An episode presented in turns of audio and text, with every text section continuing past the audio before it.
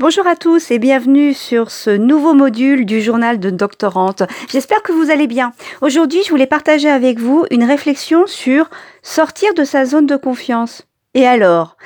Aujourd'hui, j'ai participé à mon comité de suivi individualisé. Donc, le comité de suivi individualisé est une, une réunion qui a lieu avec euh, deux membres que j'ai choisis en tant que doctorante au début de ma thèse, euh, afin d'éviter, l'objectif de ce comité, c'est d'éviter les soucis relationnels qui peuvent exister entre le doctorant et son directeur de thèse. Donc, il faut que les deux personnes, donc les deux enseignants choisis par le doctorant, ne soient pas en conflit d'intérêts avec le directeur de thèse. Alors, moi, personnellement, j'ai choisi des enseignants qui m'ont connu dans le cadre de mon, master professionnel d'ingénierie de formation et aussi dans le cadre de mon master de, recherche. Donc des personnes qui sont tout à fait euh, au courant de, mes travaux puisqu'elles les suivent, euh, ces deux personnes, depuis le début.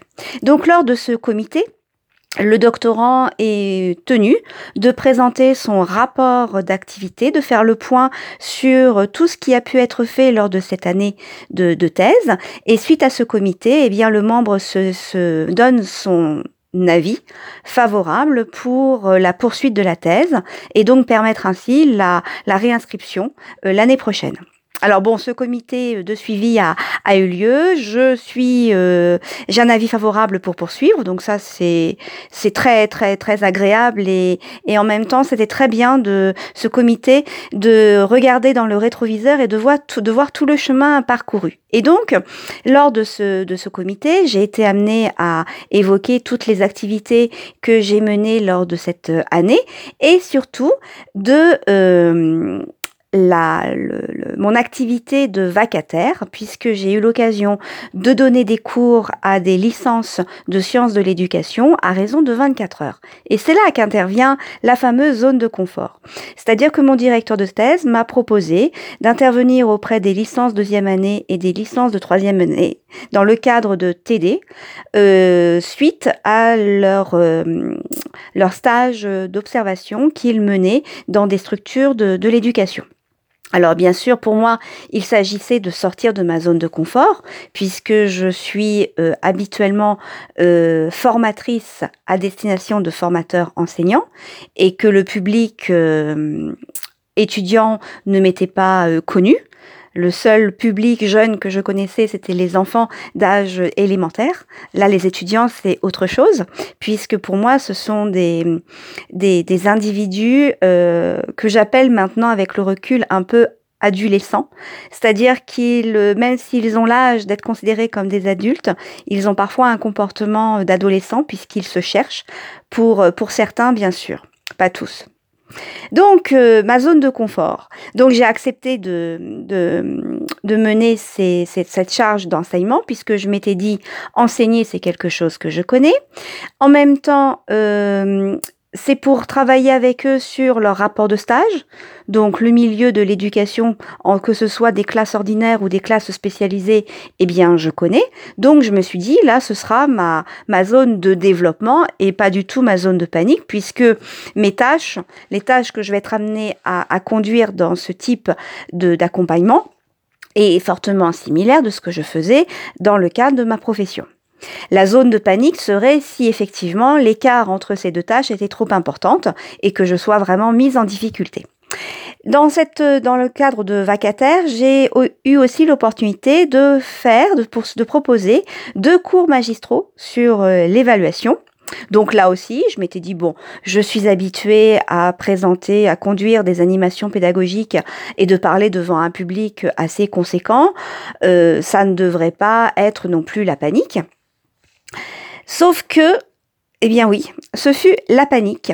Ce fut la panique parce que euh, l'écart entre ce que j'étais habituée de faire devant des enseignants et ce que j'ai été amenée à faire lors de d'amphi était complètement euh, différent. Alors pourquoi j'ai maintenant avec le recul, j'ai analysé ce, moment de panique qui finalement s'est avéré être un moment de développement.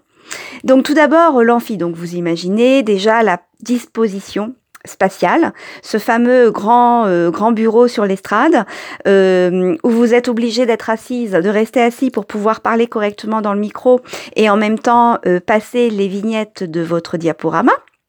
Donc là déjà, ça m'a fortement euh, intimidée. Et puis surtout le fait de n'avoir aucun feedback avec euh, les étudiants, les personnes de la salle. Donc là, les deux premières heures ont été euh, très compliquées. En plus, j'ai eu des difficultés à brancher mon ordinateur et à le mettre en mode, le mettre en mode de représentation pour pouvoir diffuser le diaporama, sur lequel j'avais pris la peine de faire des liens vers des documents les plus explicites possibles pour rendre mon propos très, très, très, comment dire, très vivant. Donc voilà, là j'ai été, euh, ça a été très difficile euh, pour moi. Euh, donc déjà quand je parle en public, je rougis facilement. Mais alors là j'ai été cramoisie pendant les, les deux heures de, cours avec une bouche extrêmement extrêmement sèche, plus du tout de, salive, et puis la, la, difficulté de se dire mince il n'y a pas de feedback. Je, je vraiment c'était très très compliqué. Et puis, Forte de cette expérience, la semaine d'après, j'ai remis ça, j'ai fait la poursuite de mon diaporama, et là, du coup, dans un autre amphi, où le, le micro marchait pas correctement, et donc j'ai été amenée à, à utiliser ma voix. Heureusement, celle-ci porte bien. Et alors là, ça a été la grande révélation. Dans la mesure où je n'avais plus besoin de micro, eh bien, je n'avais plus besoin d'être assis derrière ce bureau. Par conséquent, la distance avec mes étudiants a été beaucoup plus réduite. J'ai pu me promener dans l'amphige et du coup, mes enseignants, eh bien, euh, mes enseignants, mes étudiants se sont mis à, à participer et ça a été pour moi un moment, euh, un moment révélateur parce que euh, ma manière de, d'enseigner, eh bien, c'est de manière vivante, euh, avec les élèves dans une petite, petite structure ou avec des enseignants dans une petite salle. Eh bien, je suis habituée à avoir du feedback. Je suis habituée aussi à faire euh, participer les, les, mon auditoire afin de mener tous ensemble une réflexion. Et là, j'étais vraiment très très démunie au début de, de ma charge d'enseignement euh, dans le cadre des, des amphis. Donc cette année, la, responsable des licences m'a demandé si j'acceptais de, de reconduire, de, de réitérer l'expérience, mais non pas sur une quotité de deux heures, mais de, de 4 heures, mais de 6 heures, puisque j'avais effectivement d'autres éléments à, à voir avec eux. J'ai pas encore accepté, mais là maintenant, après en avoir discuté lors de ce comité de suivi, et avec le recul sur maintenant ma posture et mon attitude d'enseignante qui pour moi euh, sont primordiales sont primordiales, eh bien, je pense que je vais accepter. En plus, le thème, je le connais et il est puisqu'il fait partie de mon cadre théorique dans ma thèse, à savoir euh, la notion, la culture de l'évaluation. Euh, autre chose aussi dans le cadre des TD, j'ai voulu euh, que mes cours soient vivants, de nouveau participatifs. Et quand je suis arrivée la première fois dans la salle, vous imaginez une salle de classe avec des tables qui sont collées les unes aux autres, avec en enfilade, euh, sous principe de format, donc ce qu'on appelle le format autobus, de manière euh, très très frontale, et il est impossible de circuler entre les tables. Et 30, euh, 30 étudiants dans la salle, ce qui m'a mis aussi en difficulté, c'est cette relation frontale où il est impossible là encore de, de, de circuler pour pouvoir favoriser les échanges. Donc je me suis dit, il faut à tout prix que je trouve une forme d'enseignement qui corresponde vraiment à ce que j'ai l'habitude de faire et qui rende le, le, le cours le le plus vivant et le plus attractif possible. Donc j'ai mis à profit euh, ce que j'avais vu, ce que j'avais vécu lors de l'hackathon pédagogique, un précédent pédagodile dans lequel j'expliquais différentes euh, modalités de travail telles que le World Café que j'ai présenté euh, dans le cadre des étudiants puis c'était amené à réfléchir sur trois thématiques différentes. Donc j'ai pu constituer mes six groupes et les faire tourner chacun sur ces trois thématiques afin d'avoir, de les faire participer et réfléchir sur chacune d'elles. Et ce qui m'a vraiment euh, plu à la fin de mon cours, c'est qu'ils ont dû élaborer des affiches qu'ils ont enrichies euh, par la rotation des différents groupes et les, spontanément, les étudiants ont voulu prendre en photo ces, ces affiches pour en garder trace. Donc là, je me suis dit, super, ça a fait sens pour eux, ils ont tous participé et en même temps, ils trouvent intéressant de garder trace. Donc euh, là, j'avais vraiment euh, tout gagné. Je m'arrangeais aussi pour mes cours, après mes cours, de faire un système de petits papiers pour avoir de la régulation du feedback. Donc euh, ça consistait à proposer, alors je leur, donnais, je leur donnais toujours, je leur ai toujours dit en début de, enfin lors du premier cours de TD, je leur ai dit voilà, euh, j'aimerais avoir un retour euh, sur euh, ce que vous a apporté le, cours, de façon à pouvoir réguler et réajuster au prochain.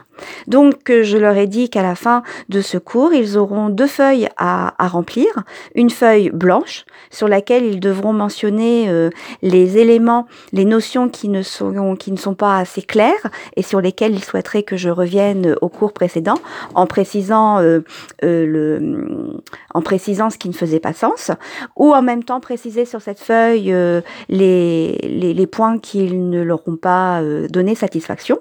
Et puis une autre petite feuille de couleur où là, c'est le côté fun, donc de mettre en avant, de préciser les points du cours qu'ils ont assimilés, compris, et les éléments qui leur ont plu. Et ensuite, cours précédent, eh bien, je, présente un petit tableau dans lequel j'ai récapitulé l'ensemble des, propositions, ou du moins des items euh, présents dans chacune de ces petites feuilles. C'est très intéressant puisque ça rassure. Ça rassure les étudiants qui ont l'impression de ne pas avoir euh, euh, bien assimilé les, notions.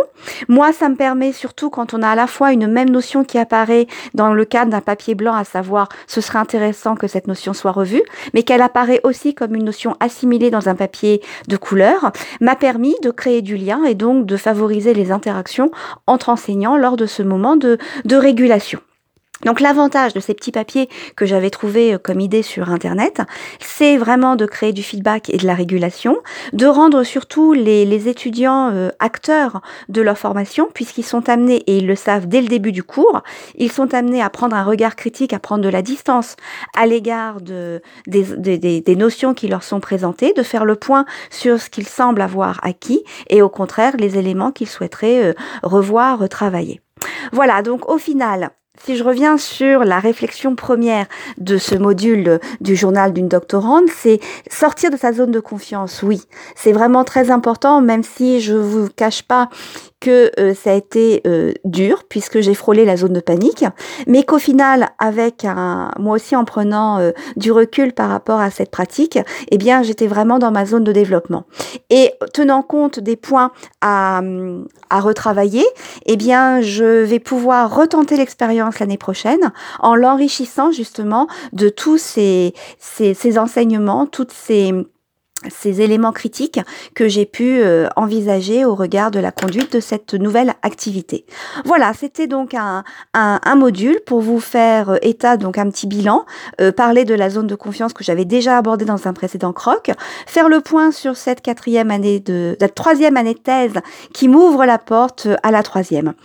Euh, je vous souhaite d'agréables moments, je m'arrête là pour aujourd'hui, pensez à croquer la vie et je vous dis à bientôt.